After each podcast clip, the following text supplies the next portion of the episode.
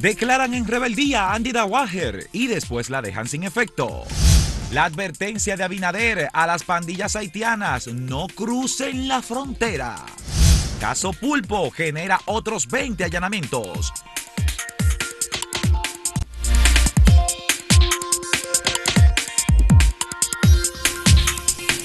Causó revuelo este jueves la declaratoria en contra de Andy Dawarre como en rebeldía, debido a que no se presentó a una audiencia que tenía pendiente el día de ayer, así como otras que se habían llevado a cabo. Esto es debido a que se está tratando de mantener el archivo a una, vamos a decirle, denuncia que hubo en su contra y eh, vinculado a pagos que se hicieron a sus empresas eh, por la empresa brasileña Odebrecht y que es parte de lo que se conoce popularmente como lo de Brecht 2.0. Se trata de una investigación que todavía el Ministerio Público de manera formal no está haciendo, no tiene, especialmente lo que le corresponde al, economista Andy Dawarre. Pues ayer, eh, luego de que se diera a conocer que se había hecho esta declaratoria en rebeldía debido a que no se presentó, eh, el economista acudió al tribunal y explicó que lo que había ocurrido era que sus abogados eh, les, le habían señalado que se trataba de un aspecto técnico que no requería de su presencia y que debido a esto pues no había acudido a ninguna de las audiencias. Posteriormente se levantó, se dejó sin efecto esta declaratoria y pues ahora se ha pautado una nueva fecha para que se conozca la audiencia ya con la presencia de eh, Andy Dawarre. Y que sería esto entonces como el inicio, podríamos decir, de una investigación más profunda que tiene que, para entender todo esto, tenemos que un poco darle hacia atrás eh, mediados de 2019 es cuando unos, una investigación de varios periodistas a nivel internacional del consorcio de periodistas de investigación, que aquí en la República Dominicana estuvo participando Alicia Ortega en esta investigación, pues se dio a conocer de que la empresa Odebrecht no había, aparentemente no había admitido todos los sobornos. Entonces salieron nuevos nombres, salieron los famosos codinomes, otros codinomes y montos. Entonces ahí también sale bailando Punta Catalina, que inicialmente, recuerden que Punta Catalina, en el inicio de, este escándalo de Odebrecht, se estuvo investigando por una comisión, finalmente aparentemente se determinó que no estaba relacionado con los sobornos de Odebrecht y posteriormente entonces sale esta investigación del consorcio de periodistas que menciona entonces otra vez a, la termoeléctrica y a nombres relacionados con pagos de esta licitación, entonces ahí es que sale Andy Daguar. Hay que, y me disculpas Natalie, pero hay que aclarar que la eh, comisión que evaluó las condiciones en las que se había eh, aprobado la construcción de Punta Catalina y los pagos no era vinculante con el Ministerio Público, fue una comisión que en la que participaron de hecho personas que habían sido parte del proceso de, auditoría, de, de eh, la construcción, o por lo menos que habían participado en lo que tenía que ver con la licitación, por lo cual no era una investigación formal por parte del Ministerio Público, sino que se hizo de manera, vamos a decir, por llenar un requisito, por... Pero también el Ministerio Público dio su, veredicto, vamos a decir, de que, de que Punta Catalina no estaba relacionado. Claro, en el Ministerio Público en ese momento simplemente, no fue que hizo una investigación per se, fue también para llenar un requisito y salir adelante y mantener lo que eh, hasta ese momento era el buque insignia del gobierno del presidente Danilo Medina. Así que eh, oficialmente Punta Catalina y los pagos de sobornos que pudieron haberse dado y las sobrevaluaciones también que se han señalado no ha sido oficialmente investigado. Bueno, en todo caso, lo que representa quizás la conducencia de Andy Daguarre a un tribunal podría ser el inicio entonces de estas investigaciones quizás de manera más formal, por así decirlo. Y hay que decir que toda esta relación tiene como inicio, pues que este nombre de Andy, una compañía de Andy Daguarre salió como que fue beneficiada por unos pagos de Odebrecht que ascendían en ese momento, si la memoria no me falla, a 3.3 millones de dólares y también había un, departamento, un apartamento, perdón, eh, eh, ubicado en Nueva York que se le relacionaba con, los beneficios que había recibido Andy Dajuarre eh, con, en su participación con Odebrecht. Posteriormente, lo que dijo el economista fue que él brindó un servicio a Odebrecht y como parte de ese servicio entonces se encontraban esos pagos. Sí, que además de que a la vez le estaba dando los servicios a Odebrecht, también se lo estaba dando al Estado. Es decir, que, salió beneficiado por partida doble. Inicialmente eh, la CDEE e lo contrató un, poco para dar un acompañamiento en la licitación de la termoeléctrica Punta Catalina, en la que gana finalmente Odebrecht, y posteriormente entonces Odebrecht contrata a al economista un poco para también como asesor. Eso es eh, parte de, todo este eh, embrollo, ¿verdad? que ha salido otra vez. Es un poquito complejo porque al pasar los años, pues hay detalles que se van olvidando. Por ejemplo, ¿qué ocurre? ¿Por qué se está debatiendo ahora si se mantiene o no el archivo o una apelación para que se mantenga? Porque se depositó, lo hizo Guido Gómez Mazara como dirigente del Partido Revolucionario Dominicano eh, un documento que dice, mira, esto es de interés público para la gente, por lo cual debe ser investigado. El Ministerio Público en ese momento, que lo encabezaba Alain Rodríguez, recibe esta documentación, eh, entrevista, que fue el término que utilizó Andy Dawarre, pero eso lo archiva. Y lo archiva de una manera en la que nadie se entera, salvo Guido Gómez Mazara, que se enteró de alguna, de alguna manera, tiene los contactos porque no se le notificó y así es que procede a hacer una apelación de ese archivo. Y a partir de ese momento es entonces que empieza todo este proceso que ha continuado con la declaratoria el día de ayer debido a que Andy Dawarre no se presentó. Bueno, ahí está Andy Dawarre, el día de ayer fue tendencia durante todo el día precisamente por, por, mm. esa, por esta situación que se le presentó en el tribunal. Y bueno, eh, si uno pudiera hacer una conclusión a, esta, a este incidente, es precisamente que es una, es una petición popular que hay en torno a Odebrecht. Si bien hay un juicio de fondo que se espera que en el transcurso del mes de septiembre, quizás en octubre, se llegue al veredicto final para saber si van a descargar o si van a condenar a los seis imputados del caso Odebrecht, eh, también hay una, yo creo que es una, vamos a decir, una petición eh, social de que se siga investigando de Brecht porque de 92 millones de dólares en soborno que, es, que admitió la compañía, que solamente existan seis eh, personas implicadas en este caso, pues obviamente da a entender, no hay que ser un científico para eh, pensar que hay muchas personas relacionadas con estos sobornos y que no tienen un proceso de investigación aparentemente eh, no han sido procesados, vamos a decir, no, han sido justiciados, no, forman parte de, lo que ha hecho hasta ahora el Ministerio Público. Sí, no están todo lo que son. Y hay otro tema, Natalie, que tiene que ver precisamente con la justicia, y es que ayer se dio a conocer una serie de allanamientos, 24 fueron en total, eh, según el Ministerio Público, como parte del seguimiento que se le da al caso Pulpo. Eh, a raíz de estos allanamientos, según el magistrado Camacho, pues se pudieron decomisar diferentes documentos, computadoras y también se detuvo a una persona que es, era empleado del Ministerio de Medio Ambiente y que fue cancelado precisamente por este tema. desde luego, uno a veces se pregunta, la gente lo hace muchas veces, ¿En qué está el caso? ¿En qué, está pasando con esto? Bueno, pues ahí tienen una respuesta.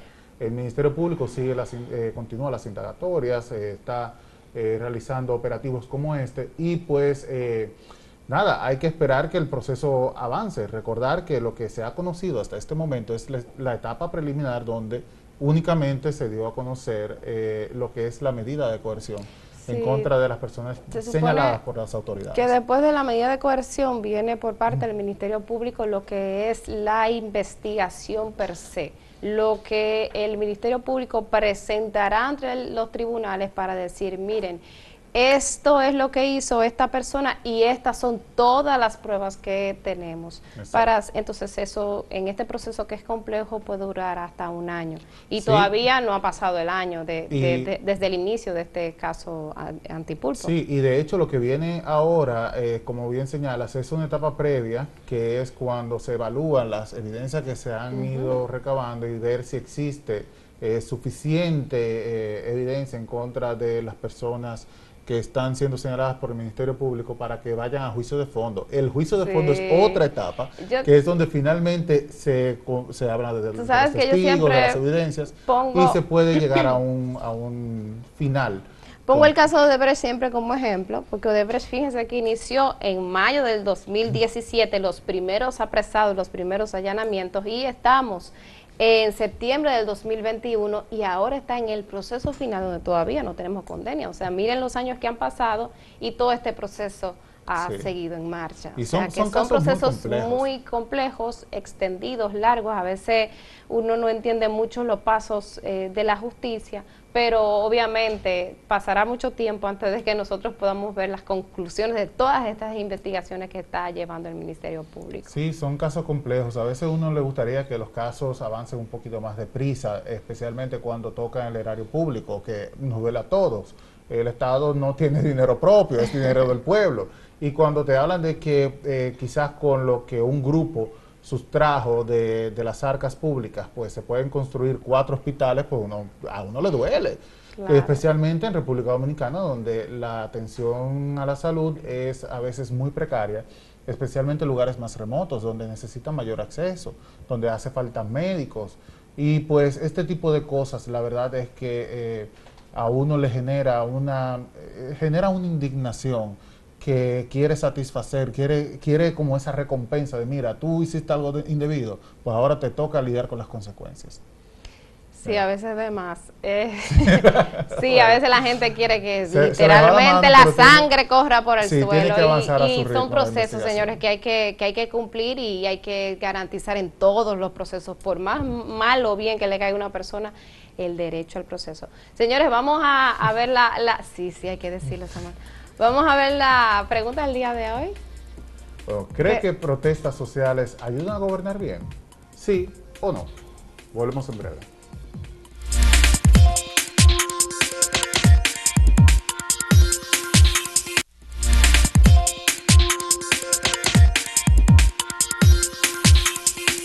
Bueno, pues en el día de ayer nos enteramos por pura casualidad que el, los servicios para usted requerir alguna licencia de conducir, renovar licencias de conducir o procesos relacionados con la licencia de conducir, eh, pues habían aumentado de precio y estos servicios aumentaron de manera significativa.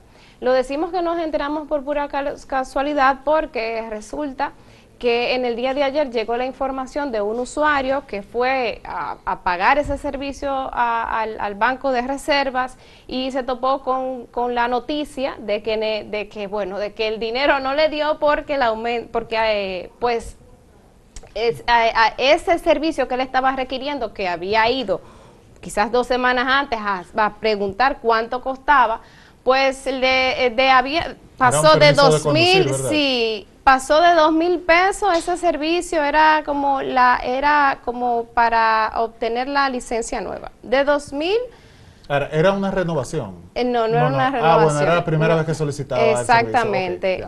entonces era un servicio que antes costaba dos mil pesos y pasó a dos mil novecientos. Creo que es así la tarifa. El asunto es que Después de eso, pues, obviamente nos enteramos de que esas tarifas que cuenta, que cuestan entre, entre, que costaban en el año 2020 entre mil, mil, mil, mil cien, mil doscientos, entonces ahí usted fíjese los precios que están costando dos mil pesos también previo a este aumento. Entonces ahora cuesta pues entre 2.900, eh, 1.900, cosas que, servicios que antes costaban 1.100 pesos, ahora cuestan 1.900. O sea, eh, ha sido un aumento significativo que nosotros, eh, que de hecho eh, desde el primero de septiembre, desde el miércoles, pues aumentaron. Nosotros a todo esto lo que entendemos es que el, la, la, institución pues que regula todo esto, que en este caso sería el Nintran, pues que esperamos que dé algún tipo de información sobre las razones por las que se realizaron este aumento, que al final nosotros sacamos la información a uno le toma de sorpresa que este tipo de cosas quizás no se, no, se divulguen, con, no se divulguen a, la, opinión pública, porque si bien son cosas que nunca caen bien, quizás es peor que la gente se entere y que los medios de comunicación den a conocer esta noticia después que, de que la, la institución en este caso pues no dio el paso previo de decirle a la gente, miren, nosotros aumentamos y estas fueron las razones por las que aumentamos. ¿Qué es lo que esperamos? Que la institución haga en el día de hoy. Sí, hacer un aumento sorpresivo nunca va a caer bien, especialmente porque este tipo de cosas las personas indagan precisamente antes de ir. Pues, eh, el dinero es contado muchas veces, que fue lo que le ocurrió a este usuario, que cuando llega al Intran le dicen, justamente ayer se aumentó el precio, o sea, hasta casi que puede parecerle que se están burlando en su cara. Y esto pues desde luego no va a caer bien y es como señalas, que cuando los medios de comunicación nos enteramos de esto y se da a conocer, pues entonces la tormenta es peor. Este tipo de aumentos generalmente, cuando se toca cualquier eh, pago que tiene que hacer el público, se debe anunciar con tiempo, decirle a la gente a partir de tal fecha va a subir por esto, por esto, por esto, por esto, y no agarrarlo de sorpresa porque la gente se va a molestar. Claro. Y no es adecuado y tampoco es justo para las personas que sea en el momento cuando llegue que se entere que el dinero con el que salió no es suficiente para solicitar un servicio. Al final es como, eh, bueno, en materia de comunicación es lo que quizás decimos, no, los estrategas señalan, bueno, pues vamos nosotros primero a informar antes que nos llegue la crisis comunicacional, que yo creo que es lo que está pasando ahora mismo, que esta noticia no caerá bien de ninguna forma si le dicen antes o si le dicen después, pero yo creo que obviamente la sociedad siempre quiere eh, una explicación sobre por qué se hacen estos aumentos, que se justifique bien, porque obviamente eh, es un dinero que nos duele dejar a todos y que, que bien, que si se va a utilizar ese aumento para, para un buen provecho, pues uno lo entiende un poquito más. Entonces, realmente, de verdad que esperamos que en el transcurso del día de hoy o en estos días se, puede, se nos puede explicar eh, pues las razones de este aumento de los servicios relacionados con la licencia de conducir. Hay que decir que hay, no todos los servicios aumentaron, hubo algunos que, que sí, los relacionados con la renovación de licencia después de que se vencen eh, quedaron intactos, pero usted puede verificar en acento.com.de cuáles han sido esos cambios y, tenemos actualizarse la, información. Actualizada, Exactamente. Mira, en otro orden, Natalie, eh, volviendo, antes mencionábamos el tema de la salud, pues vamos a continuar con este punto, pero hablando específicamente de, una, de un nuevo llamado a protestas que hay por parte del Colegio Médico y otras organizaciones de salud, eh, debido a lo que ha estado ocurriendo con las ARS. Eh, como ustedes recordarán, hay, una, hay protestas que se han hecho, o manifestaciones, paro de labores, eh, que se han hecho por parte de los médicos en reclamo de que las ARS paguen más eh, de lo que están haciendo ahora por honorarios a médicos, lo cual entendemos que es una causa justa. Las ARS cobran una cantidad bastante alta a los usuarios, pero esto no se ve reflejado en el pago que le hacen a los médicos. Pues ahora hay un nuevo llamado para forzar una discusión y que de esta manera pueda eh, adecuarse el pago a los especialistas, a los médicos que tanto necesitamos y especialmente en momentos de pandemia y que de, definitivamente merecen tener un trato justo y un pago justo por su servicio. Eh, la medicina es una labor loable, es una labor importantísima en todos los países del mundo, un pilar de lo que es una sociedad y de hecho es una de las carreras más difíciles que existen en todas partes del mundo. Sobre todo en este momento. Y en este momento aún más, pues eh, se va a discutir, eh, ellos están, eh, cuando hablo de ellos, me refiero al Colegio Médico y, a otros gremios de salud, están abiertos a discutir con las ARS para poder llegar a un acuerdo. Mira, Samuel, hay que decir que esta protesta que tengo entendido que se realizará 8 y 9, o sea, en la semana que viene, dos días, eh, creo que miércoles y jueves de la semana que viene, eh, pues forma parte de las reacciones que ha tenido el Colegio Médico Dominicano a una serie de discusiones en el mismo Ministerio de Trabajo que incluyen a las propias ARS, de las cuales no se han podido poner de acuerdo con el aumento de los honorarios a los médicos. Esta información que publicamos en el día de ayer, que resulta de una convocatoria de rueda de prensa del Colegio Médico Dominicano, pues señalaba que se les, eh, se les presentó un aumento, una propuesta de aumento, mejor dicho, de un 11% y que obviamente esta reacción que tiene el colegio médico es porque no aceptan ese 11%. Sí, no, lo, lo encuentran exagerado. No, eh, bueno, poco.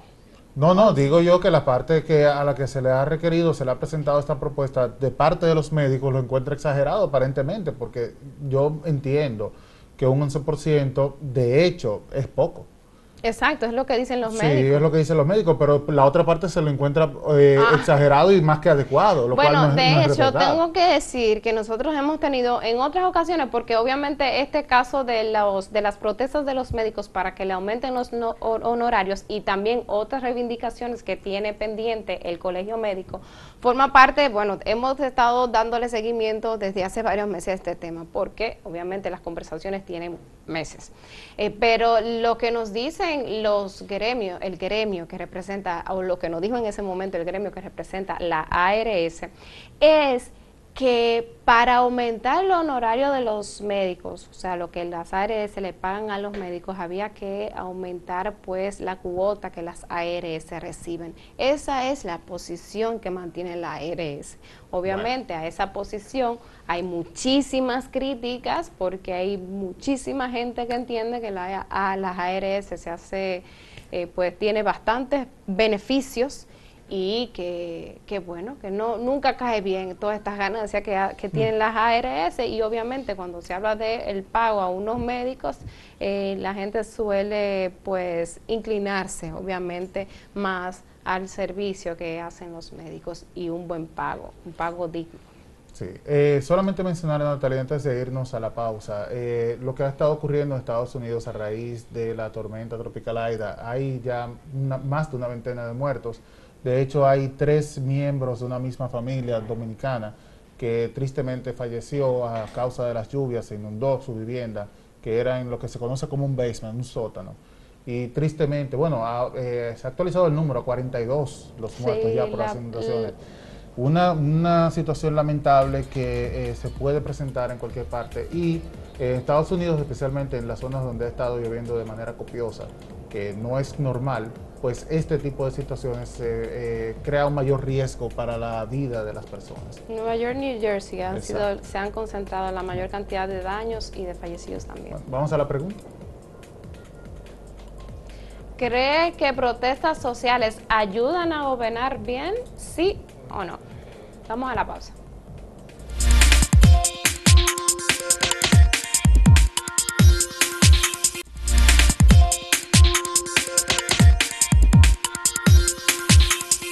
Algunas de las respuestas que tenemos el día de hoy en acento sobre la pregunta de si cree que las protestas sociales ayudan a gobernar bien. El 71.08% dice que sí, que ayudan a gobernar bien, mientras que 28.92% dice que no ayuda en absolutamente nada. Esto es en el portal acento.com.de.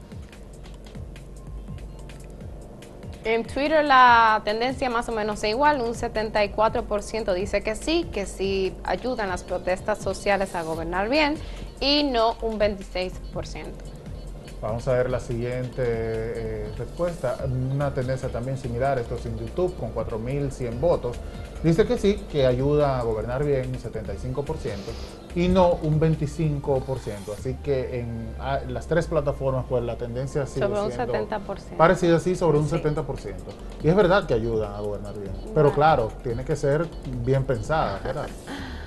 Dice el ingeniero Joel Rosario, siempre y cuando sean agotados los medios locales para evidenciar ninguna solución a problemas sociales sectoriales, es prudente que hayan protestas organizadas y pacíficas para que los gobiernos locales presten atención al tema que no respondió por las vías correspondientes. Me parece muy atinado. Sí, es, es, lo que decíamos anteriormente, son necesarias, pero siempre y cuando se cumplan con estos criterios. Dice Ángel Bernabé, es un mecanismo democrático que debe estar en toda democracia. Ahora bien, toda protesta debe estar acompañada de propuestas y quienes protestan deben tener como estandarte el diálogo y la concertación, tal cual.